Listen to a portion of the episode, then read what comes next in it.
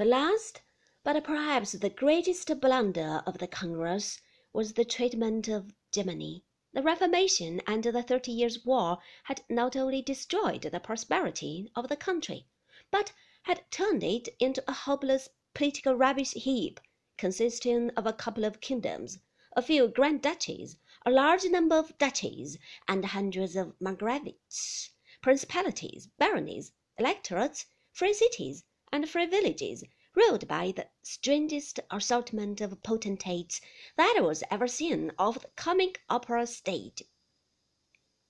Frederick the Great had changed this when he created a strong Prussia but this state had not survived him by many years. Napoleon had blue penciled the demand for independence of most of these little countries, and only fifty two out of a total of more than three hundred had survived the year 1806. During the years of the great struggle for independence, many a young soldier had dreamed of a new fatherland that should be strong and united, but there can be no union without a strong leadership, and who was to be this leader? There were five kingdoms in the German speaking lands. The rulers of two of these, Austria and Prussia, were kings by the grace of God.